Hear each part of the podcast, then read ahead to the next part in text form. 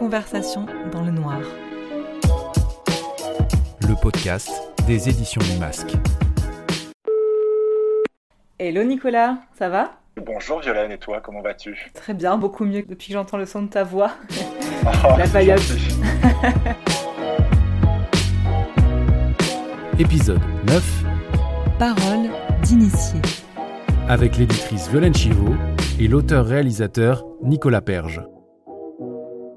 Alors pour commencer, je vais te présenter rapidement. Tu es avant tout un immense fan de polar, euh, on pourrait même dire, je pense, un collectionneur. Tu traînes beaucoup chez les bouquinistes euh, et tu es aussi incollable sur le fond du masque, mais ça on y reviendra. Et euh, comme ces activités euh, de fan n'est pas très euh, rémunératrice, tu es aussi auteur et réalisateur d'émissions de télé et de documentaires depuis une quinzaine d'années. Et tu as écrit avec François Rivière un roman qui a été publié en 2016 aux éditions du Masque, qui s'intitule Agatha et tu là et qui s'inspire de la disparition d'Agatha Christie en 1926.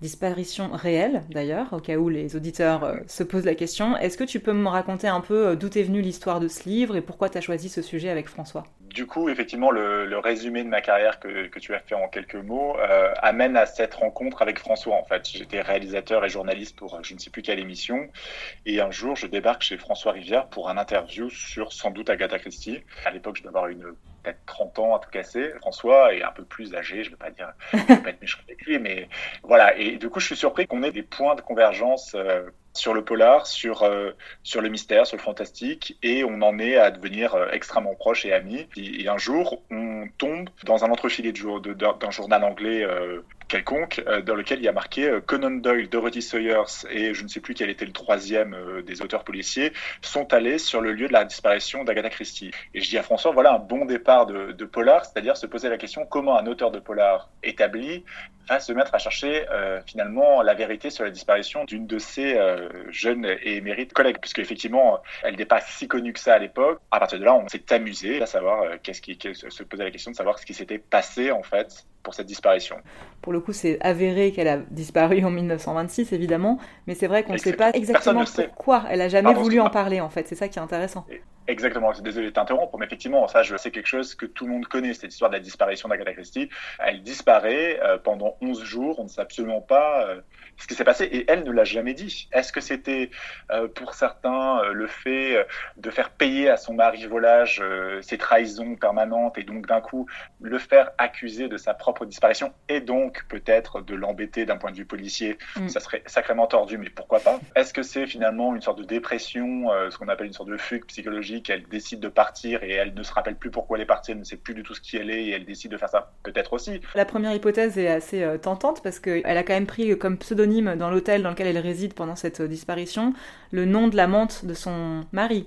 Exactement. Pour vraiment pointer du doigt euh, le mari bien établi euh, qui préfère aller jouer au golf plutôt que de savoir si sa femme va bien. quoi, voilà, effectivement. mais effectivement, elle a jamais voulu en parler, elle a prétendu à l'amnésie, quoi. Ce que je trouve intéressant dans, dans le roman que, que tu as écrit avec François, c'est que ça mêle Ouais. à la fois cette fascination qu'on a tous, je pense, et toutes, pour les faits divers, et en plus, on n'a jamais eu le fin mot de l'histoire, donc c'est un peu comme les cold cases, quoi. Bah, c'est effectivement toute l'histoire de Dupont-Ligonnès, c'est-à-dire qu'en Mm. gros, euh, l'absence est beaucoup plus fascinante que la résolution, c'est-à-dire en gros, où est-ce qu'il est, qui il est, qu'est-ce qui se passe? Avec lui, c'est la même chose qu'avec Agatha Christie. Pourquoi elle a fait ça? Euh, Est-ce que ça a déterminé le reste de sa carrière? Est-ce que c'est un coup de publicité pour lancer sa carrière? Est-ce Mm. que sa carrière aurait été la même s'il n'y avait pas eu ce passage-là? C'est toutes les questions en fait que moi je me suis posées en fait en écrivant. Finalement, c'est une jeune femme très jeune à l'époque, Agatha Christie, pétrie de désir, pétrie d'envie, et surtout euh, totalement en fait euh, dans cette envie d'être reconnue. Qui arrive en plus vois? dans un milieu euh, qui est euh, très masculin. Enfin, déjà parce que la société à l'époque est encore plus, voilà, euh, conservatrice. encore plus conservatrice, exactement. mais en plus dans un genre qui est euh, quand même euh, aux mains des hommes. Et d'ailleurs, ce qui est intéressant aussi, c'est qu'elle disparaît en 1926, c'est le début de sa carrière, euh, mais en revanche, en France, elle n'a pas encore publié, puisque le premier roman qu'elle publie en France, c'est aux éditions du Masque, et c'est en fait c'est le premier roman qui est publié aux éditions du Masque tout court. Albert Pigas lance la maison avec le meurtre de Roger Ackroyd. Et euh, Oui, exactement. Et c'est celui-ci en fait qu'elle a juste écrit avant de disparaître. en fait. voilà. Et c'est pour ça en fait que je pense qu'il y a un regard très fort en fait de la, de la presse people, de la presse euh, à l'époque aussi sur la disparition. C'est pour ça qu'elle est très mise en avant dans les journaux parce que c'était quand même un fait important de la société. C'est un texte un peu fondateur sur la littérature finalement moderne policière. En 26, il y a quand même une grosse production beaucoup plus importante que maintenant. Les gens se rendent pas compte, mais c'est qu'à l'époque, même si on prend rien que le masque, euh, ce qui va arriver en 27, euh, euh, il sort pas 5 titres par an, il en sort 20, 30. je veux dire, c'est on produit du livre comme on produit de nos jours de la série télé pour Netflix. Hein. Je veux dire, mm-hmm. c'est on en produit parce que les gens sont, ont besoin en fait de divertissement, ont besoin en fait de, de littérature pour pour se changer les idées. Donc il y a des revues, il y a des journaux, il y a des livres. Donc on sort beaucoup de romans policiers parce que c'est un nouveau genre qui plaît et qu'il y a un, un, monsieur qui s'appelle euh, Van Dyne, qui est euh, professeur de littérature policière, en plus d'être écrivain, qui dit euh, qu'il faut établir des règles sur le roman policier, en mm. fait, pour faire un petit peu d'ordre. Et elle, Agatha Christie, avec le meurtre de Roger Ackroyd, va s'affranchir de ces règles. Attention, c'est une femme à l'époque, hein, donc déjà, ça ne devait pas être bien vu si ça avait été un homme, mais en plus, si c'est une femme, à mon avis, ça devait ruer dans les brancards au, niveau des, du groupe des hommes euh, qui ça passer. Jaser. vraiment un club. Il y avait vraiment un club quand même des auteurs de polar. Donc on, la regarde cette, jeune Agatha. Et c'est là, en fait, hein, elle devient l'Agatha Christie qu'on connaît. Elle devient la personne qui fait que tu prends un roman d'Agatha Christie et tu ne sais pas ce qui va se passer à la fin. Elle joue avec le lecteur comme finalement les suspects jouent avec les enquêteurs. C'est-à-dire à, te raconter quelque chose qu'elle va peut-être démonter quelques pages après. Voilà, c'est ce qui se passe avec Roger Ackroyd. Tu découvres en cours de route que ce que tu crois avoir lu n'est pas exactement vrai. Je sais qu'il y a un roman de Christie que tu adores, ou en tout cas que tu as relu récemment, qui est 5h25. Alors, dévoilons pas de mystère en cassant le quatrième mur. Quand on s'est dit qu'on allait se parler ensemble, et que tu m'as dit parlons de Christie aussi, je me suis dit, mais avec la masse des livres qu'elle a écrits, euh, on peut y passer 5 heures. À bah oui, je, rappelle quand même qu'on a plus de 80 romans euh, à son actif, donc c'est vrai qu'on on va pas pouvoir parler de tous. Hein. J'annonce direct, mais. Euh, et en fait, il y en avait un qui m'était resté en tête, que j'avais dû lire il y a très longtemps, comme un sorte de souvenir lointain, effectivement 5h25. Euh, le pitch de départ, c'est donc très simple. C'est dans une grande maison anglaise, imaginez l'hiver, et en fait là, il neige énormément, il a neigé toute la journée. La maison est un peu isolée, et euh, deux femmes, euh, une mère et sa fille, décident de faire une soirée pour les voisins. Tout le monde vient, et comme toujours en Angleterre, on s'ennuie un moment, parce qu'il est 5 heures, il fait nuit, et on s'ennuie. Et elles décident de faire des tables tournantes l'étape se met à tourner, les esprits se mettent à parler, et d'un coup, quelqu'un annonce que le propriétaire de cette maison, qui est parti dans une autre maison pour gagner de l'argent sur la location, va mourir à 5h25. Ta, ta, ta, ah, voilà. Ce qui est intéressant dans ce roman-là, c'est que justement, il n'y a pas les deux personnages iconiques de la Christie. Il n'y a ni Poirot ni Miss Marple, qui sont des personnages qui sont assez étouffants aussi, je trouve, par moments. C'est-à-dire que c'est des stars, donc elle les traite comme des stars. Quoi. Là, c'est une jeune femme qui euh, décide que son compagnon euh, avec qui elle est est un lâche, un mec qui, donc, qui est accusé à tort du meurtre, euh, et que si elle n'était pas là, il ne ferait rien parce que c'est elle qui gère tout. Et ça, c'est assez pertinent parce qu'en fait, finalement, elle met en place une sorte de personnage féminin extrêmement moderne. C'est pas du tout une femme effacée comme il pouvait y avoir à l'époque dans certains romans policiers ou un peu la, la, la, la deuxième couteau d'un homme qui mène l'enquête. Là, finalement, à l'inverse, elle décide que le deuxième couteau, ça sera un jeune journaliste éperdument amoureux de cette jeune femme qu'il trouve effrontée, euh, un petit peu trop euh, grande gueule. Euh, donc du coup, lui, il va être subjugué par elle, et elle, elle va le prendre comme tous les autres hommes du roman. Elle va décider de les manipuler en fait. Il y a un jeu en fait de simplicité d'écriture mm. et en même temps de positionnement en fait par rapport à des, à des moments de société. Elle va prendre des stéréotypes anglais dans une époque qui effectivement est que les stéréotypes anglais sont toujours aussi forts avec des personnages qui sont des bourgeois, qui sont toujours là, qui sont hérités euh, d'une grande tradition anglaise et tout ça, et elle va insérer de la modernité. Et plus tard, en fait, elle va jouer tout le temps avec ça, c'est-à-dire qu'elle va tout le temps essayer de glisser, en fait, les petits grains de sable psychologique, je dirais, et pas dans les mécanismes policiers, mais c'est dans la psychologie des personnages, qui fait que d'un coup, on va dévier des petites choses qui les différencient, des petites angoisses, qu'elle va très très bien traiter, et qu'elle va, en fait, finalement... Euh, permettre que toi, euh, bah, tu t'y retrouves parce que d'un coup, euh, tu t'appelles Violaine et que tu as des aspirations bouillonnantes, tu t'appelles Nicolas et que tu es euh, plutôt à vouloir te dissimuler derrière des choses. Mm-hmm. Qu'importe. Mais en fait, tu vas pouvoir t'accrocher à un tel ou tel personnage, même si c'est le coupable.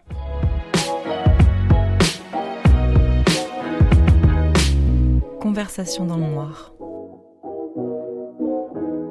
Tu m'as fait découvrir un roman génial qui s'intitule La femme de paille, écrit par Catherine Harley. Et donc dans ce roman, on suit euh, une jeune femme, euh, Hildegarde, qui a tout perdu pendant la Seconde Guerre mondiale. Et en fait, elle est déterminée à changer de vie.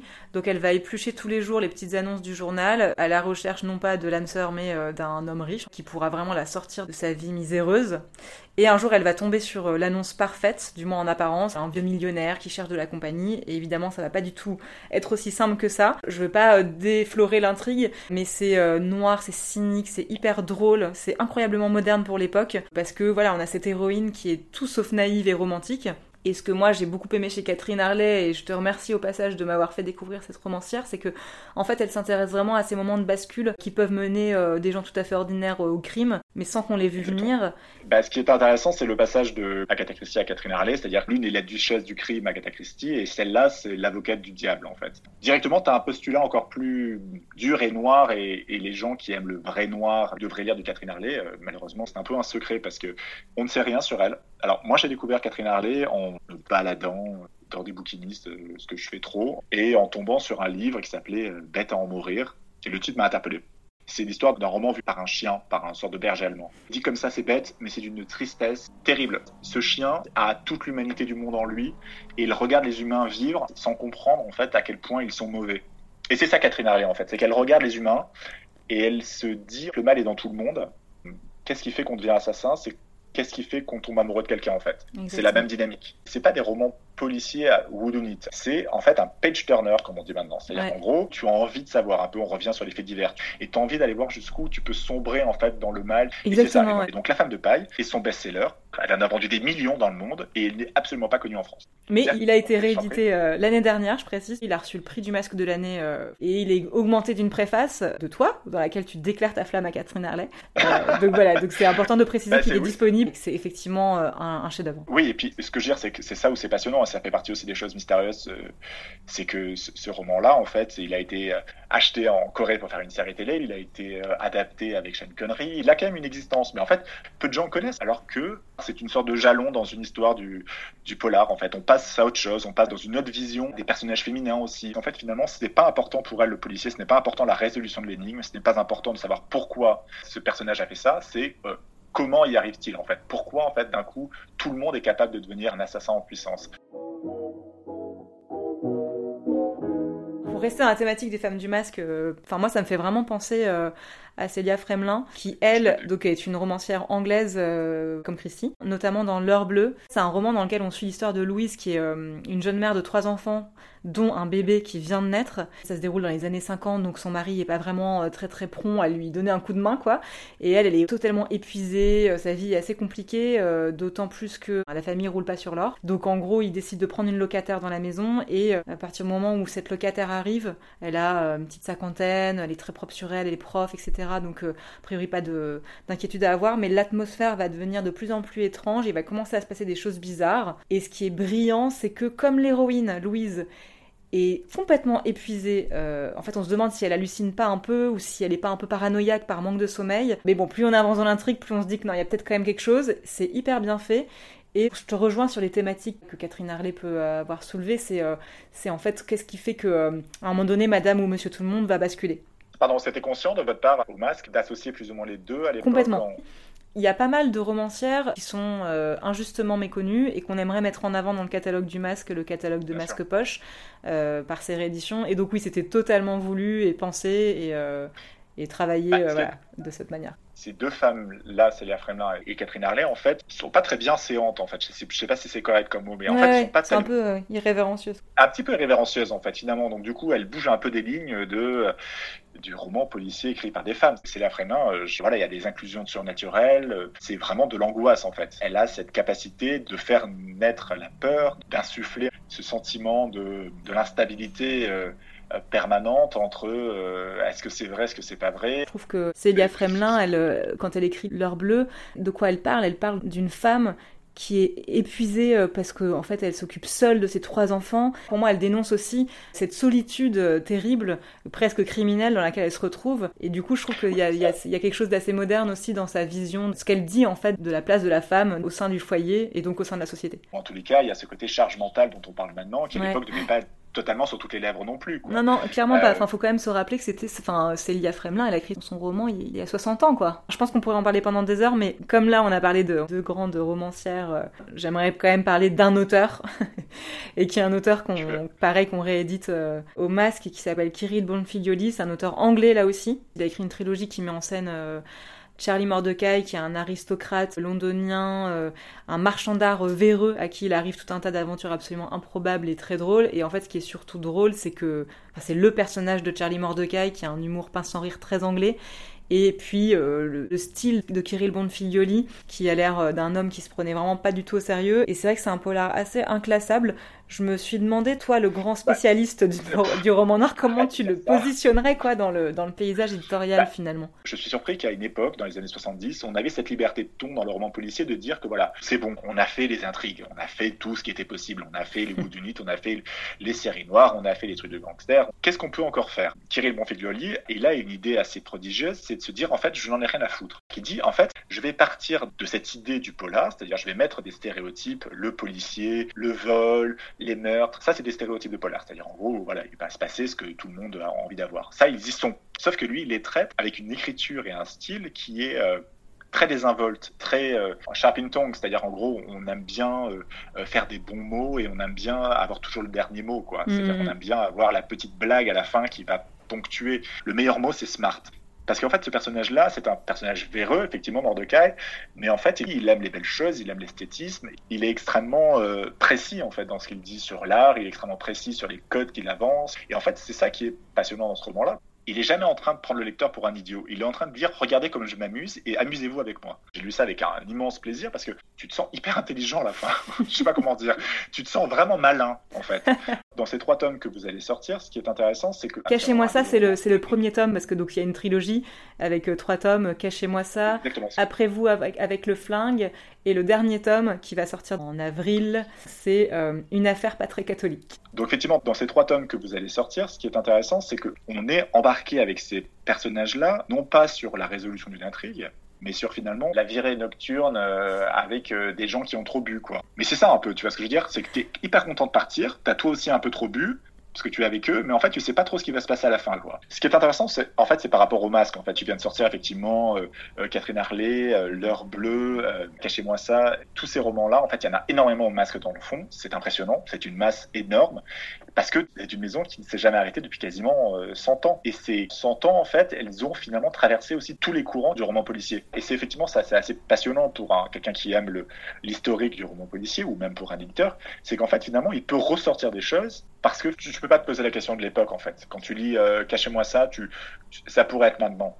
Ouais. Typiquement. Ah bah complètement. Alors, euh, c'est la fin de notre conversation. Est-ce que tu veux bien nous lire un extrait de La femme de paille Alors, j'ai pris dans les 15 premières pages le moment où en fait finalement tout s'enclenche. Beaucoup de gens redoutaient l'aventure, la niaient, l'ignoraient ou ne la souhaitaient pas. Le désir de gagner n'était pas en cause, mais leur tranquillité, cet ersatz de bonheur, pour éviter les grandes passions, les faillites et les risques, surtout les risques, ces bancos improbables où l'on pouvait laisser des lambeaux de son cœur et de ses rêves et de ses illusions. Sans amis, elle répugnait à s'inscrire à un club féminin ou à adopter un chat. Le journal, son journal du vendredi, lui semblait donc la seule issue. Elle ne devait pas sauter une seule ligne sous peine de passer délibérément à côté de sa chance. Depuis des années, elle avait la patience de chercher le bon numéro dans tout ce fatras de revendications sentimentales et sociales, plus ou moins avouées par des êtres mornes, malheureux, naïfs ou aigris. Les annonces rédigées en abréviation de trois ou quatre lignes requéraient son habitude pour les transcrire en langage clair, mais initié, elle n'hésitait jamais. Ses yeux parcouraient les lignes tandis que sa main portait machinalement une tartine à sa bouche. Soudain, son propre mécanisme cessa de fonctionner, elle la vit, rien ne la différenciait des autres, et pourtant la pépite qu'elle cherchait depuis le jour où elle avait décidé de s'abonner au journal brillait de tous ses feux. Lentement, elle relut.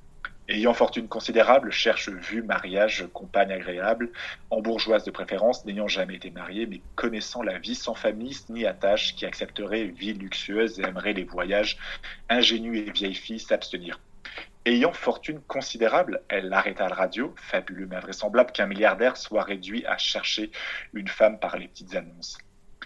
Après avoir allumé une cigarette, elle réfléchit.